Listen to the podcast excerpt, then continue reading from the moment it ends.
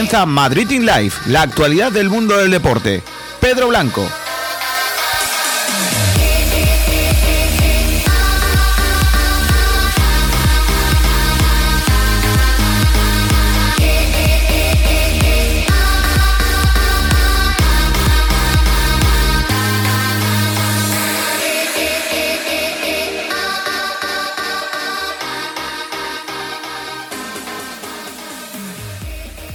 ¿Qué tal? Buenas tardes. Gracias por estar ahí. Bienvenidos un día más a Madrid in Live. Miércoles 1 de julio de 2020. Comenzamos nuevo mes con lo de siempre, lo que más nos gusta, que es el deporte. Y es que hace 8 años fuimos campeones de Europa por tercera vez. España 4, Italia 0. En un encuentro en el que los de Vicente del Bosque cerraban un ciclo espectacular de dos Eurocopas y un Mundial en tan solo cuatro años y que nos daba, como digo, nuestra tercera Eurocopa. Los goleadores de esa noche fueron en la primera parte David Silva y Jordi Alba y en la segunda, en el tramo final, Fernando Torres y Juan Mata. Además, eh, todo el mundo recordará ese momento en el que Casillas pedía la hora para que Italia no sufriese ese 4-0, en el que era imposible que remontase cuando añadieron hasta cuatro minutos. Nada tuvo que ver con el encuentro inaugural de la Eurocopa, que fue precisamente Italia 1, España 1, marcó Di Natale y luego empató CES Fábrica de Goles. Hoy es el cumpleaños de Lucas Vázquez, el joven canterano que se atrevió en la tanda de penaltis de Milán y que fue uno de los artífices de la undécima Copa de Europa del Real Madrid. Ahora en la actualidad discutido, no está jugando bien en los últimos meses. Cumple 29 años, como digo, el extremo derecho español del Real Madrid. Y eh, también hay cumpleaños hoy pero para los atléticos de forma negativa, o para mucha parte de los atléticos, porque se cumplen tres años del cambio de escudo. El escudo no se toca, todos lo recordaréis, ese año en el que se cambió de estadio y de escudo y de un montón de cosas. El Atlético de Madrid que cumple tres años con el nuevo escudo, que a muchos no le gusta, que a otros sí y que para otros es indiferente, evidentemente. Así que estamos de aniversario, estamos de celebración y hablando del Atlético, Barça 2, Atlético de Madrid 2. Es prácticamente por lo que empezaremos analizando todo lo que se vivió ayer, que no es moco de pavo. Hubo campeón de la Liga Andesa, campeón de la Liga Nacional de Fútbol Sala, un montón de fichajes interesantes que también analizaremos y que lo haremos con la tertulia con Juanjo Prados. Hola, ¿qué tal? Buenas tardes. Muy buenas tardes, Pedro. ¿Qué tal? También con Susana Sierra. ¿Qué tal, Susana? Hola, ¿qué tal, Pedro? Que había ganas de escucharte, que, que has estado ausente esta semana, no me olvido, pero, pero bueno, eh, vibrando con ese partido que vivimos ayer y con lo que vamos a empezar en el tiempo de opinión. Así que vámonos al fútbol. juntos ver el sol caer. Vamos pa la playa, pa curarte el alma. Cierra la pantalla, abre la medalla.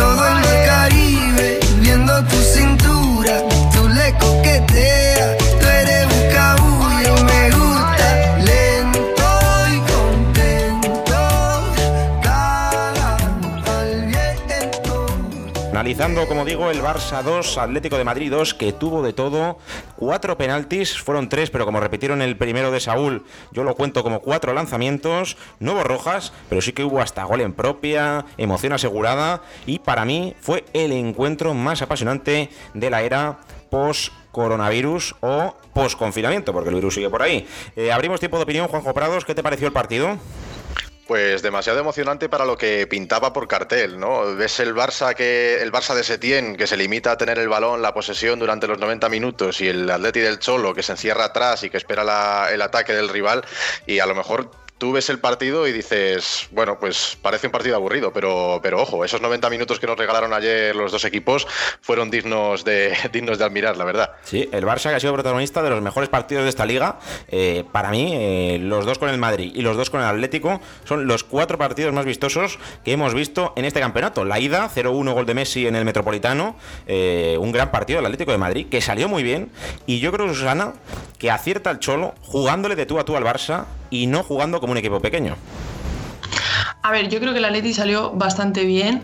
Lo que, lo que pasa es que nos encontramos ante, ante Messi, ¿sabes? O ante un Luis Suárez que verdaderamente no tuvo su partido, porque para mí estuvo bastante desaparecido y hasta cojo. He visto en unas imágenes que, que cojeaba un poco, pero a mí me parece que, que el Atleti y que sobre todo Simeone planteó muy bien el partido y hizo unos cambios también muy buenos, no, no se equivocó como, equivocó como otras veces hace el Cholo, que los cambios siempre para mí son solo cambios, por así decirlo, y, pero me pareció un partido espectacular y con mucha polémica. Siempre los hace en los mismos minutos, ¿eh? yo, yo estaba pendiente y digo, en el minuto 60 va a haber cambio. Y efectivamente, fue en el minuto 60. Eh, el que no tuvo su día Susana fue Marcos Llorente, eh, que, venía siendo el mejor y justo no brilla en el partido que hay que brillar.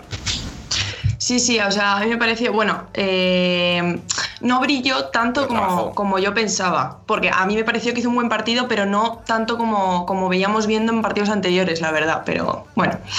Eh, hablabas tú de los penaltis, vamos a entrar en polémica, eh, cortito y al pie. Juanjo, el primer penalti que pitan, el de Carrasco que marca Saúl en la repetición, ¿es penalti o no es penalti? Sí, es penalti. Además, yo creo que Vidal peca un poco de, ir como un torito. Eh, sabe que le va a recortar. Cualquier jugador profesional sabe que ahí Carrasco va a recortar porque no tiene otra opción. Y nada, Vidal va como un toro, va al bulto y le derriba. Claramente es penalti. Yo en directo pensé que se había tirado, porque lo hace muy bien eh, Carrasco. Como que, se tira como muy exagerado, pero luego vi que claramente la ha derribado. Es verdad que puede exagerar la caída, ¿no? Porque cae con los, como que levanta los dos pies. Eh, Susana, ¿es penalti o no es penalti? A mí me parece penalti porque llega tarde Vidal. O sea, mm, y luego también lo que dices tú lo hace muy bien Carrasco, porque yo creo que también como que le espera un poco. Pero, pero sí, a mí me parece penalti. O sea, y yo opino como tú. Al principio yo lo vi y dije, guau, si es que se ha tirado. Pero luego ya viendo la repetición, sí, si es que Vidal llega tarde. Eh, Ter Stegen paró el penalti de Diego Costa, que no tuvo su noche, eh, salvo una línea de gol, pero luego se marcó uno en propia un tanto ortopédico. Falló el penalti, se adelantó claramente Ter Stegen y lo marcó Saúl. Eh, ninguno de los dos duda de que había que repetirlo, ¿verdad?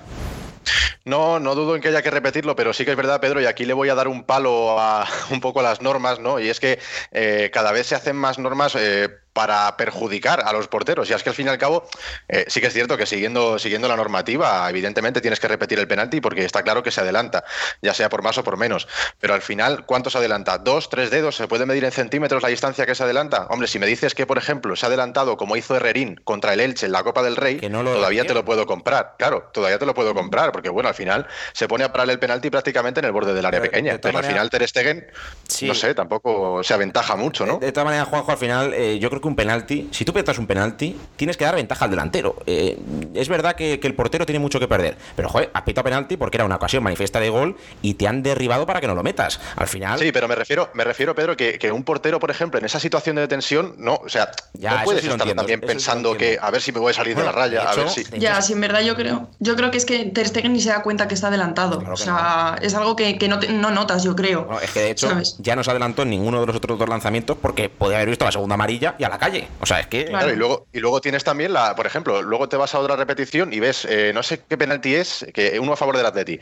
No, creo que es el segundo, el que mete Saúl ya, el segundo gol. Eh, en esa repetición se ve cómo Correa entra al área antes que el resto de jugadores. Entonces. Ahí no puedes hacerlo porque favoreces al equipo que tira, ¿no? Eh, que fue, yo creo que fue el gol de Messi de penalti, que, que se adelantan todos los del Atlético de Madrid que evidentemente es ilegal meterse en el área antes de que lance, pero si lo repite está favoreciendo al Atlético y no al Barça, que al final es el que marcó. Evidentemente, si Messi lo hubiera fallado, sí se hubiera repetido, pero en el caso de que entre, pues no. Eh, hablando del penalti de Messi, gol 700 del argentino, eh, marcó curiosamente de penalti el 600 y el 500 en su carrera, son 630 con el Barça, 70 con Argentina.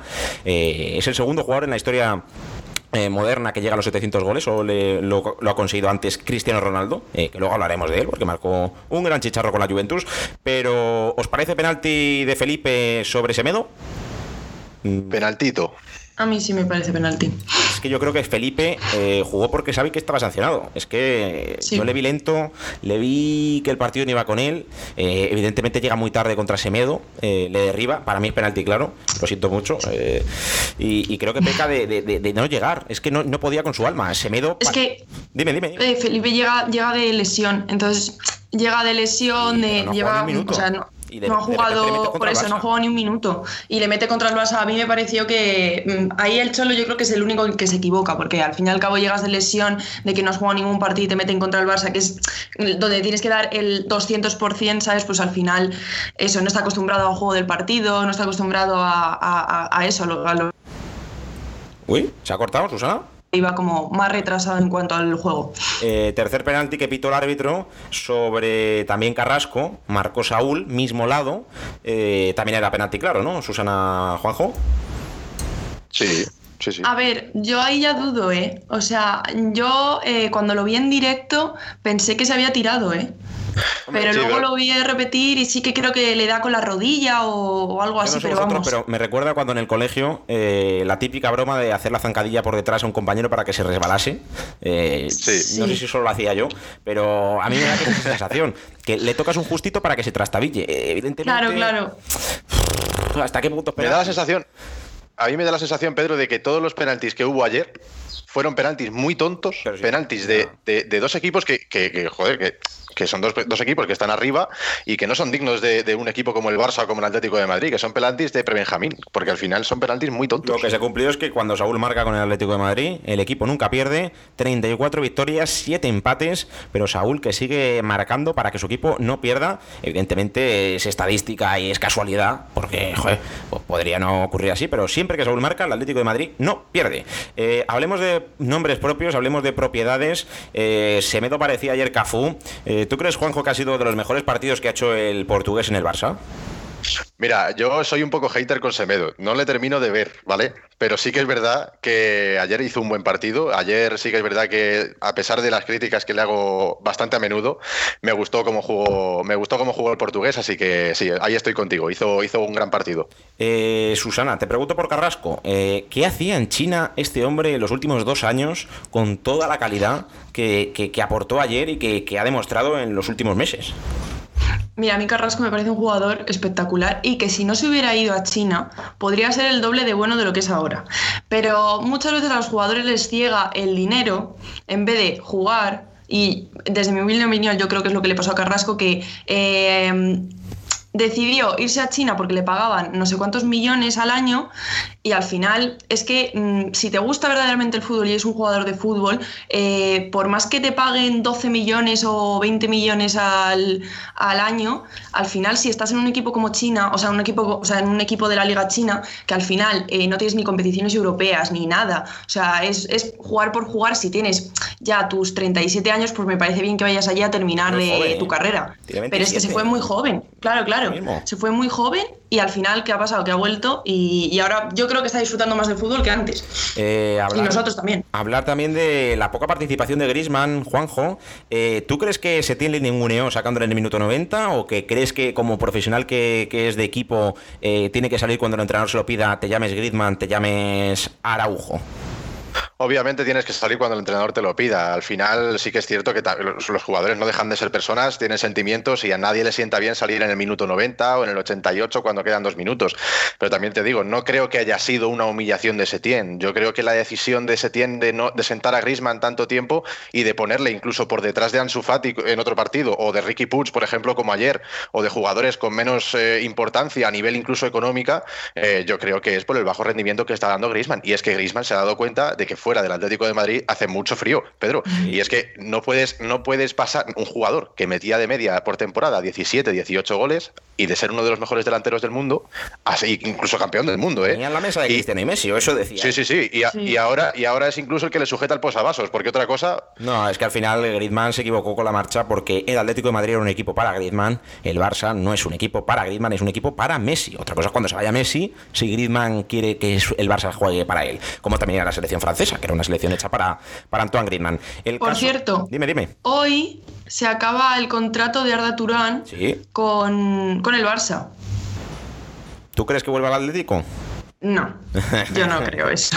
Está, O sea, el tío está la gordo. pero cárcel, para que veáis la que cárcel, lejos, lejos Por eso como ha dicho el compañero, hace mucho frío Hombre, para final, este tipo de yo creo que, jugadores. Susana, no, so- no seamos ventajistas. Lejos de un equipo en el que te ha ido bien, hace mucho frío. Exacto, hace obvio mucho ya. frío, porque también hace frío Claro. para Cristiano en la Juve, ¿eh? O sea... También, también, también no te lo discuto. Hace frío para Neymar fuera del Barça. O sea, por mucho que esté con el jequecito ganando ligas eh, francesas, vamos, eso tiene menos prestigio que ganar la, la International Champions Cup de verano, ¿eh? lo de la Liga Francesa. Yo lo digo como lo siento, ¿eh? Es un gran torneo, la Liga Francesa, pero vamos, lo gana cualquiera que juegue en el PSG. O sea, que se lo digan a Ander Herrera, que no podía irse de nadie en Inglaterra, y en Francia parece, eh, vamos, parece Busquets en sus mejores tiempos, Ander Herrera. O sea que no seamos ventajistas muchas veces, es verdad que, el Barça no es un equipo para Griezmann de momento, pero Griezmann tiene muchísima calidad y ojalá que la demuestre, hombre, por el bien de la liga, ¿no?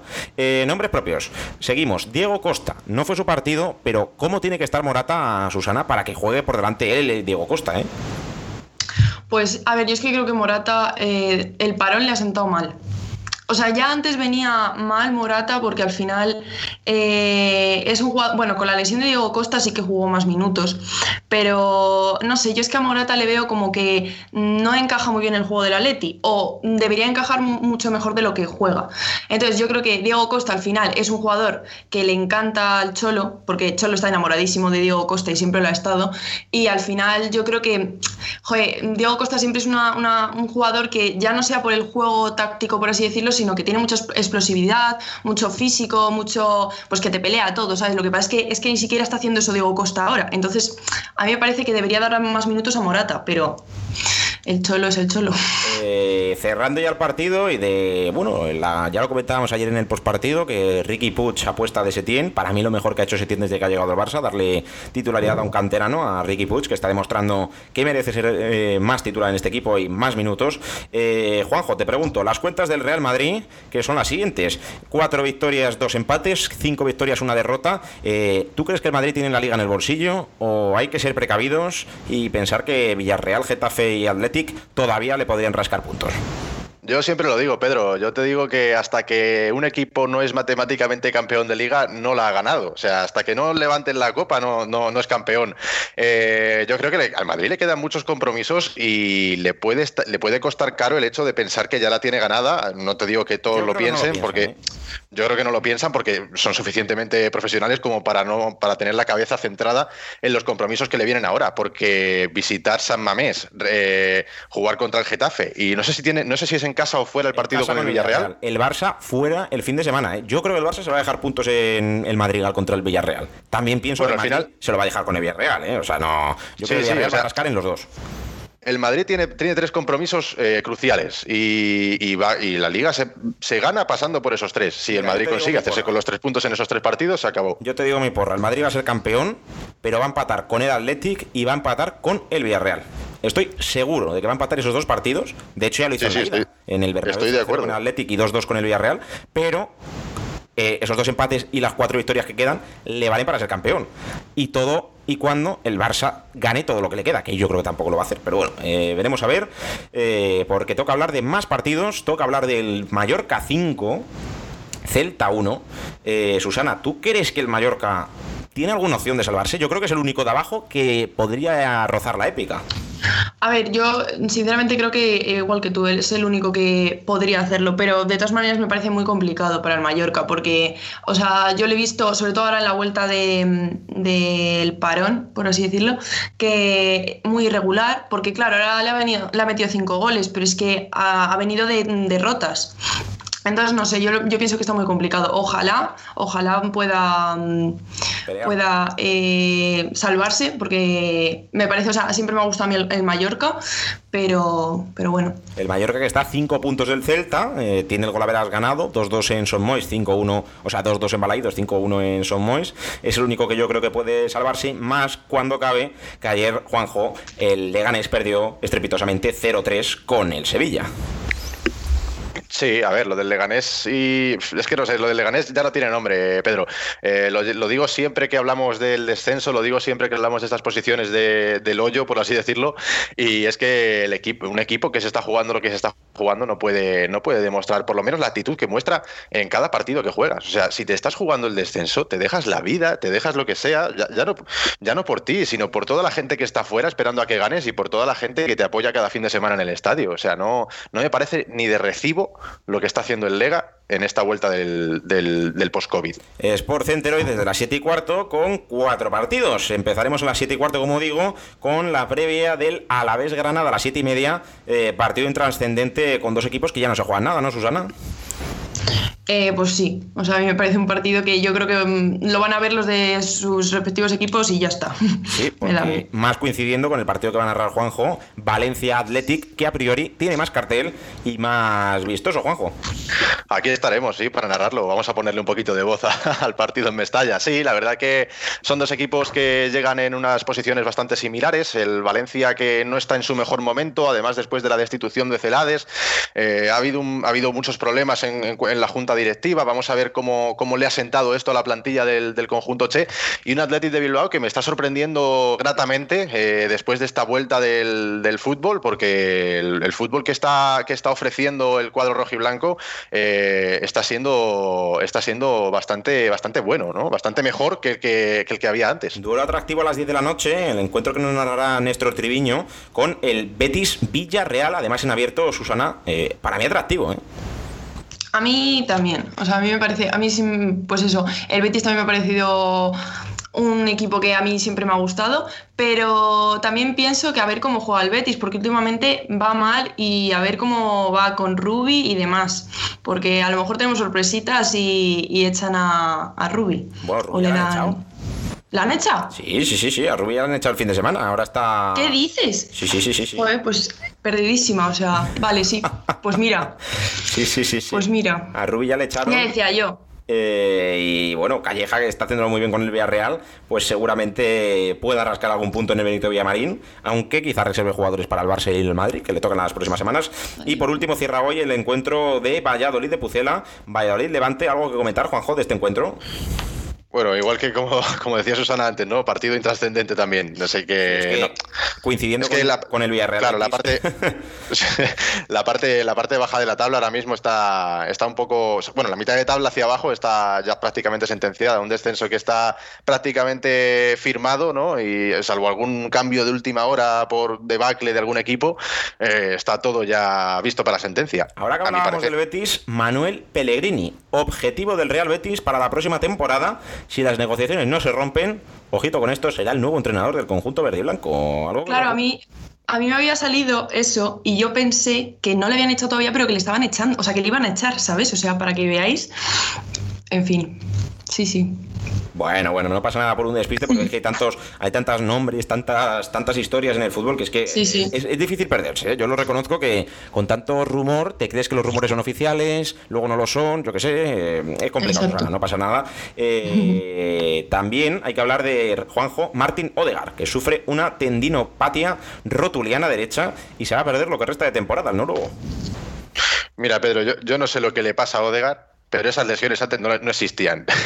tú, le dices, tú, le, tú, le dices, a Goico Echea o a Maradona que tiene una no sé qué rotuliana con no sé qué y vamos, eso no pasaba antes.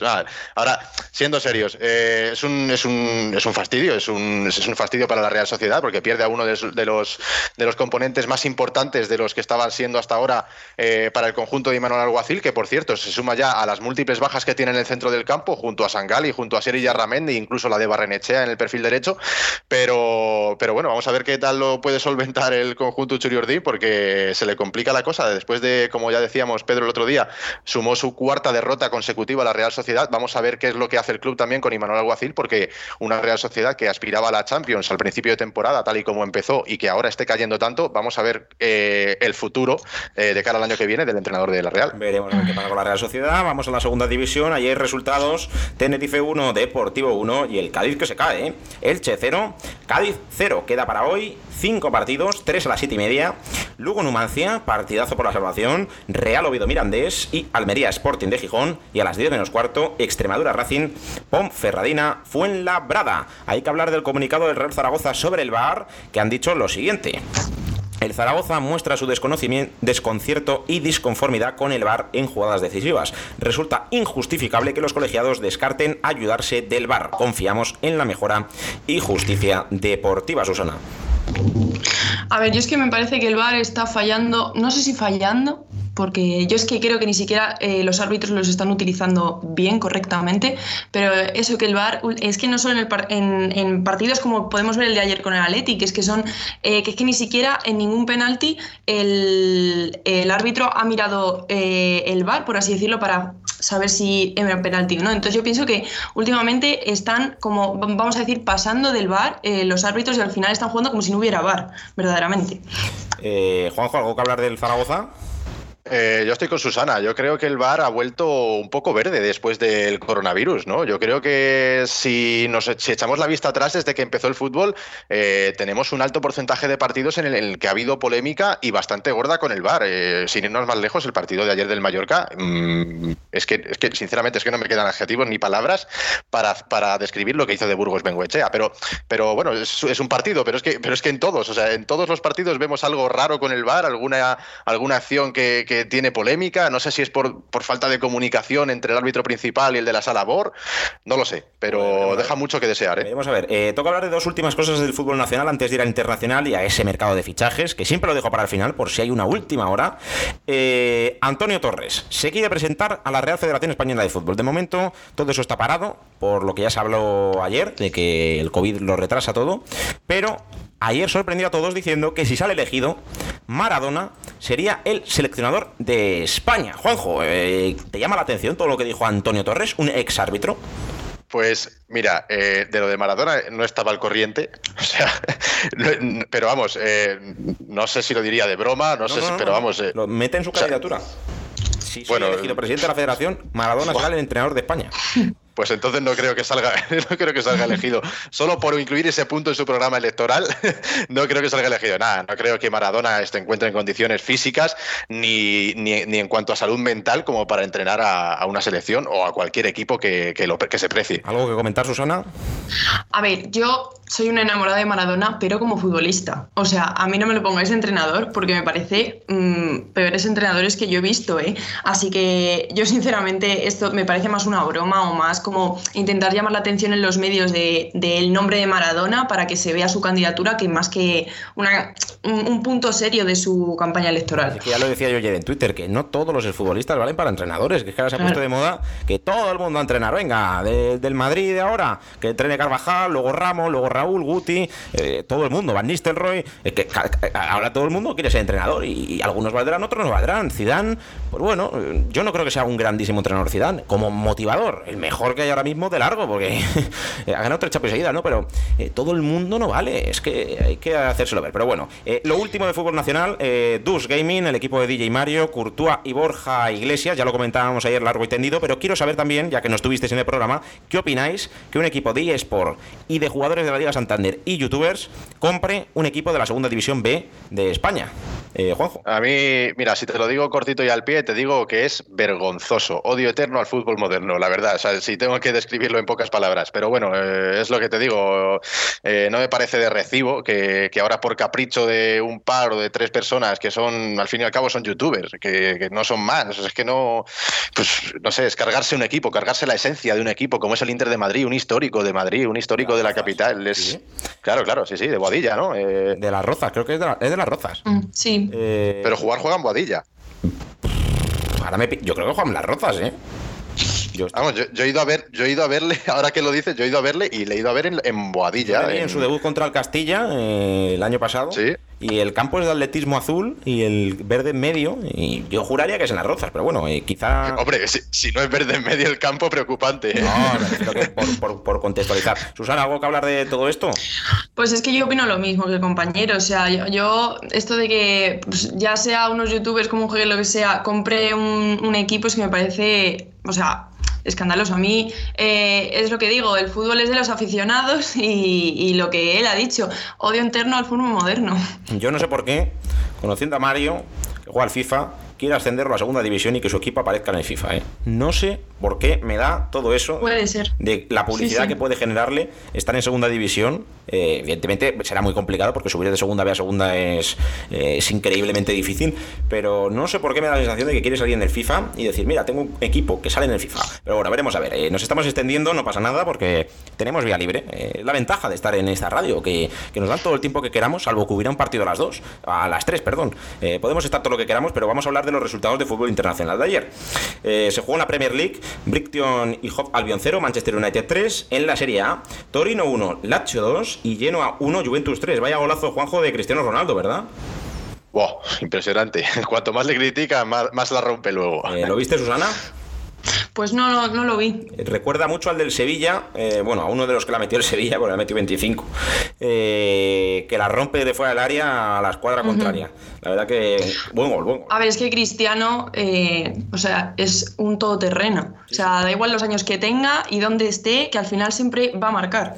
Además, O sea, da igual. Liga Portuguesa, Familisao 0, Portimonense 1, Victoria de Guimaraes 2, Victoria de Setúbal 0 y Río Ave 4, vaya partidazo, Sporting de Braga 3. Queda para hoy todo lo siguiente.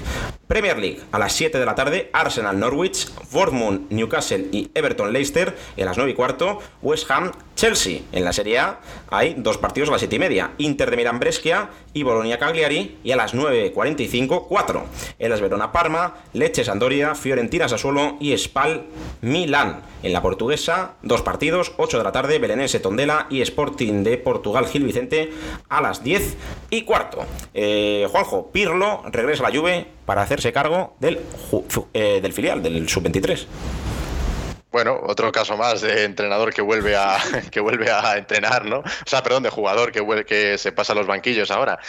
No lo sé, no sé cómo saldrá como jugador. Todos conocemos a Pirlo. Es como cuando se puso Raúl con el Castilla o con el juvenil del Madrid. Todos le conocemos. Ahora que tenga capacidad o no para sentarse en un banquillo y dirigir un equipo de 23 jugadores, eso ya. Pues veremos a ver. Estaba viendo ahora la rueda de prensa de Zidane que acaba de hablar sobre Arraf Hakimi. Ha dicho hay una parte deportiva y otra económica. No se ha mojado, pero no debe de gustarle mucho a Zidane Arraf, porque si no no lo hubiera vendido al Inter de Milán. Veremos a ver si se completa, se hace oficial en las próximas horas. Eh, hablando de más cosas de fútbol internacional, la Copa de África se disputará en enero de 2022. La CONCACAF ha decidido retrasar la edición que se iba a disputar este año en Camerún. Eh, y por último, la Liga de Fútbol de Dinamarca tendrá público en los estadios lo que resta de temporada. Las últimas seis jornadas se disputarán, eso sí, con un tercio del aforo. Vamos con la parte que más me gusta del programa. Vamos con el mercado de fichajes, eh, en el que repasamos, en el que yo repaso eh, todos los movimientos y los protagonistas de hoy, que sois vosotros, eh, Susana y Juanjo, me vais cortando en cualquier momento para comentar pues cualquier cosa que os llame la atención, si el precio, si el jugador, si el equipo que desembolsa ese dinero. Hoy hay poquitos movimientos, ayer estuvimos más tiempo porque hubo más, esto lo marca la actualidad, pero yo solo cuento lo que es oficial. Evidentemente no cuento lo de RAF porque todavía no es oficial. Empezamos, ¿vale?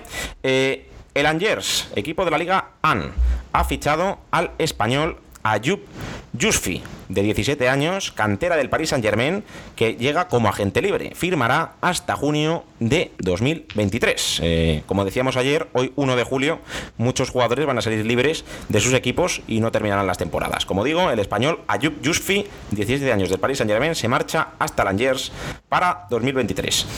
El Maribor, de la Liga Rusa, ha fichado, de la Liga Eslovena, perdón, ha fichado al medio ofensivo esloveno Jan Repas, de 23 años, del Caen como agente libre y también firma hasta 2023. El Sintruden, de la Liga Belga, renueva el delantero argentino Facundo Colidio, que viene del Inter.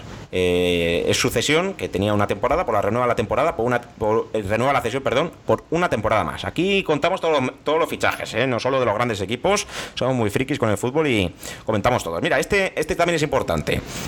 El central español Álvaro González, de 30 años, del Villarreal, firma por el Olympique de Marsella. 4 millones que se embolsará el equipo de Roch, el presidente del Villarreal. 4 millones que ha sacado por Álvaro González. El Mechelen de la Liga Belga ficha al guardameta belga Gaetan Kuki, de 21 años, procedente del Genk que ha ganado la liga, así que veremos a ver qué pasa con este jugador. El AEK Atenas ha fichado al centrocampista polaco Damian Siwanski, de 25 años, del Agat Frongi, madre mía, vaya nombre, por Cuidado, cuidado. por- sí, sí, este, este, este pinta para crack. Por 1,3 millones. Firma hasta el 24. El, otra vez el Mechelen, mira, de la Liga Belga, que se está afianzando de gente cedida, obtiene la cesión de Rocky Busiri del Norwich, que va a descender de 20 años. Eh, tiene 20 años hasta 2021. Eh, como vinimos contando ayer, el Lugo anunció a su nuevo entrenador, Juan Fran García, otro exfutbolista, entre otros del Levante, como nuevo entrenador hasta lo que queda de temporada. Este vamos a comentarlo, seguro, ¿eh? Este jugador lo vamos a comentar.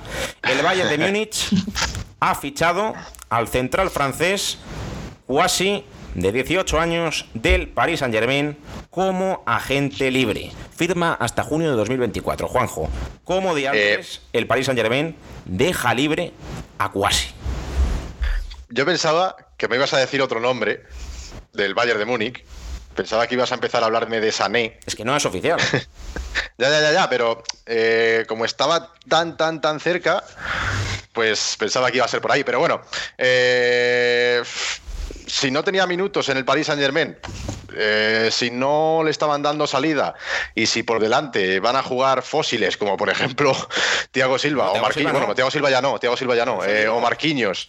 Eh, ¿Cómo, cómo? Que, que- que es que Oh. se, se va Tiago Silva y también se va Cuasi, te quedas solo con Claro, y con es que-. Es que no lo entiendo, es que no lo entiendo. Y además es un jugador que si lo ficha el Bayern, y, y, joder, que es un jugador con potencial, que es un jugador que tiene, tiene capacidad para. A ver, tampoco te voy a decir que pueda llegar a ser de los mejores de Europa ni de los mejores del mundo, porque tampoco se le ha visto mucho. Pero. Pero hombre, si tienes un jugador que es una joya en la cantera para poder explotarlo, A mí lo único, no lo que se me vendas, ocurre, hombre. lo único que se me ocurre es que le va a fichar al Bayern a Lucas Hernández. Mm, Es que si no, no lo entiendo. eh. igual le han dicho, mira, te lo damos gratis y tú en vez de 80, que es con lo que fichaste, te doy 40 eh, y tirando. Es que, vamos, no lo entiendo. A mí es que me parece raro, a mí me parece raro que vaya la gente libre. O sea, que no intenten sacar, el aunque sea, moderno, yo que sé. Que la gente se vaya libre me parece un... Claro, es muy raro. Y sobre todo el PSG, ¿sabes? O sea, que es como que, que siempre han intentado sacar algo. O sea, no sé, me parece muy extraño. Pero bueno. Eh, hablamos de más nombres propios, eh, quedan poquitos hoy. Eh, el Stromshead de la Liga de Danesa ha fichado a Ipalivo, de 22 años, del Villarreal B, donde ya jugaba, jugaba como cedido. El Villarreal B, que, que es una de las mejores canteras de España, eh, de los que mejor ficha. Pues mira, Jack Ipalivo se marcha al Stromshead de forma libre hasta 2023, o sea que otro que se va libre.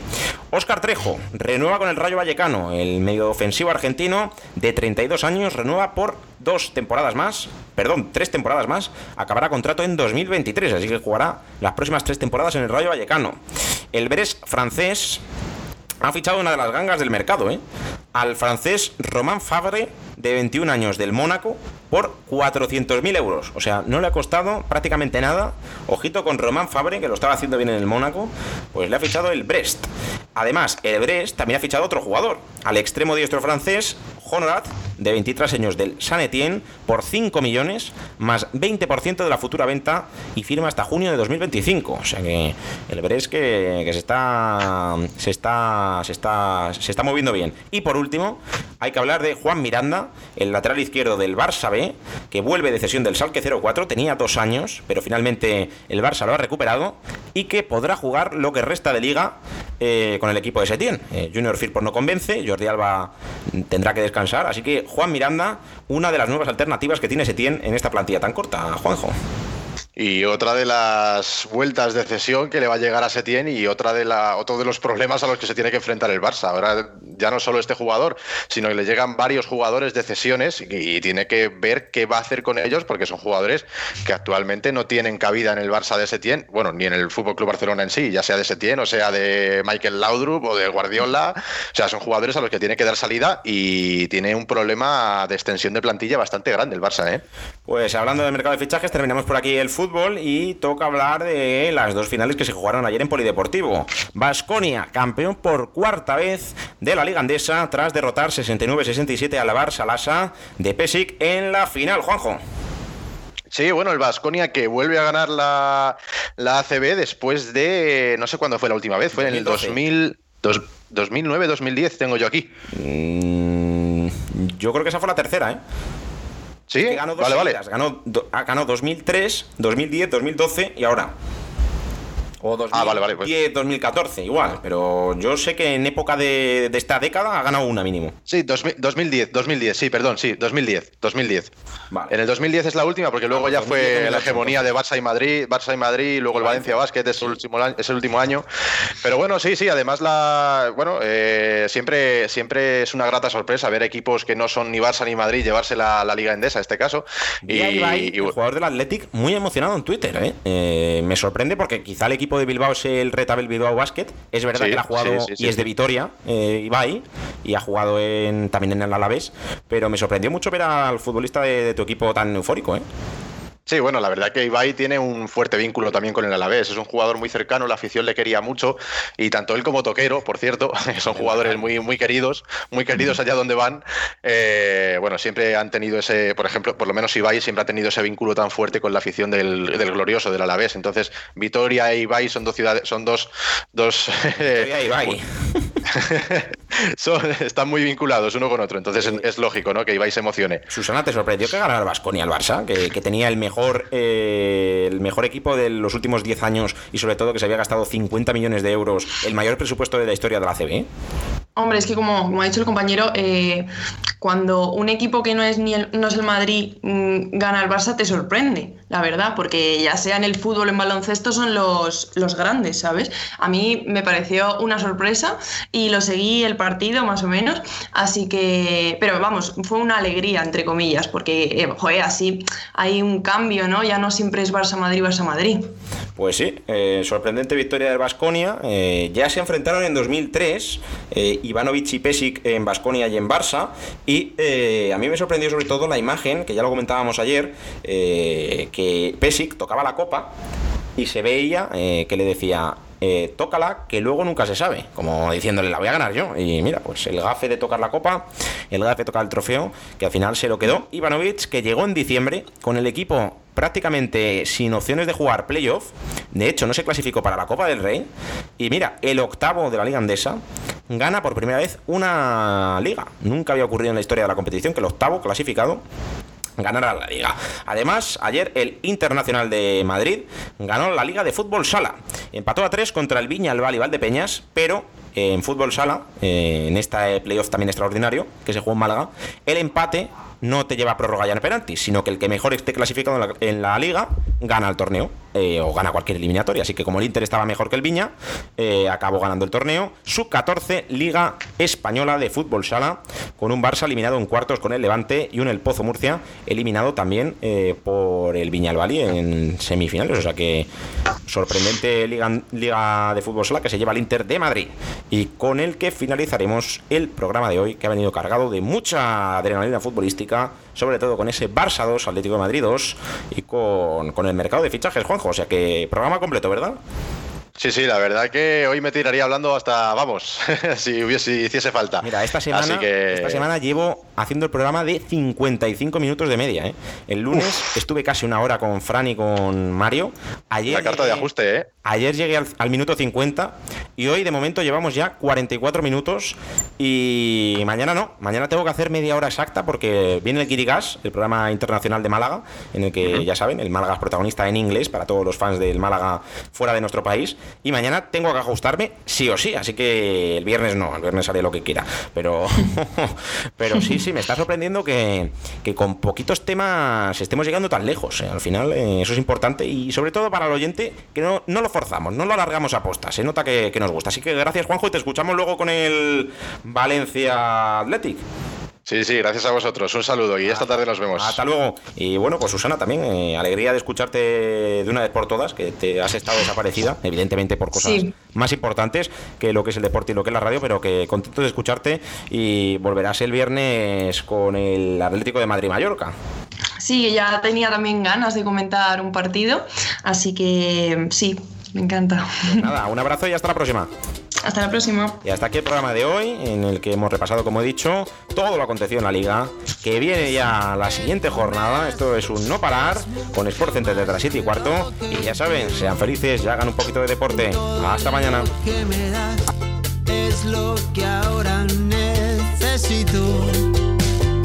Eso que tú me das, no creo lo tenga merecido. Por todo lo que me das estaré siempre agradecido.